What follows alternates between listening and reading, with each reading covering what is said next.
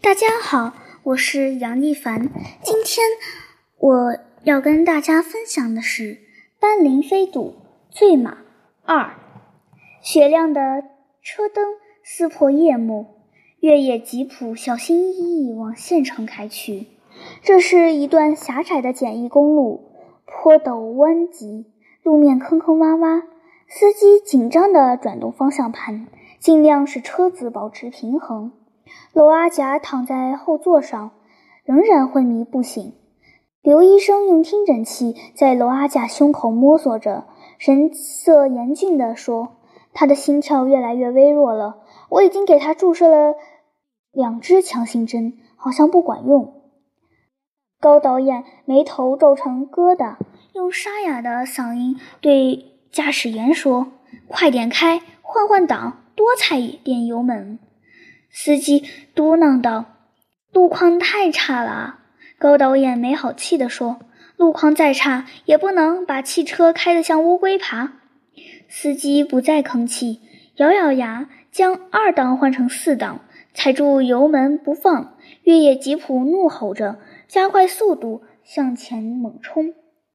公路上不仅有许多被洪水冲刷出来的水坑，还有从山上滚落下来的大大小小的石头。水坑和石头星罗棋布，很难完全绕开。一会儿前轮驶进水坑，一会儿后轮碾着石头，忽高忽低，车子剧烈颠簸，就像在跳霹雳舞。突然，罗阿甲睁开眼睛，嘴唇温动着。似乎想说话。他撞伤后一直处于昏死状态，还是第一次醒过来。他的声音微弱，汽车引擎又太响。高导演耳朵附到他嘴唇上，这才听清他在说：“慢，慢点儿，请开慢点儿，慢点儿，开慢点儿，演员吃不消了。”高导演大声吩咐，司机又换成低档。松开油门，车子缓慢行驶，平稳了许多。开的太快，他追不上。马是跑不过汽车的呀。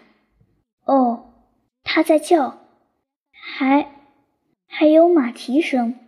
娄阿甲断断续续地说：“高导演和刘医生。”面面相觑，毫无疑问，娄阿甲说的是白珊瑚追赶汽车来了。这可能吗？到目前为止，高导演和刘医生还有那位司机都不知道白珊瑚正在追赶汽车。娄阿甲昏迷不醒，怎么会晓得白珊瑚正尾随汽车奔跑呢？就算他没有昏迷，脑袋上除了嘴巴、鼻孔和眼睛，其他部位全都缠满绷带。尤其两只耳朵被厚厚的绷带缠绕，又是在行驶的汽车中，发动机的轰鸣声如此响亮，他怎么听得到马在叫？怎么听得到马蹄声声？这肯定是幻觉。脑部受伤者会产生幻听幻视现象，医学上叫做谵妄。所说的话当然就是谵语，也就是胡言乱语。刘医生小声对高导演说：“请停车，让他歇口气。他跑得太累了。”娄阿甲请求道：“那好吧，靠边停车，休息几分钟。”越野吉普停在公路边，荒山野岭，万籁俱寂，只有夜风吹动树叶的沙沙声。过了约几分钟，公路上响起突突突的马蹄声，声音由远而近，由模糊逐渐变得清晰。借着汽车尾灯朦胧的光线，一匹白马渐渐映入高导演和刘医生的眼帘。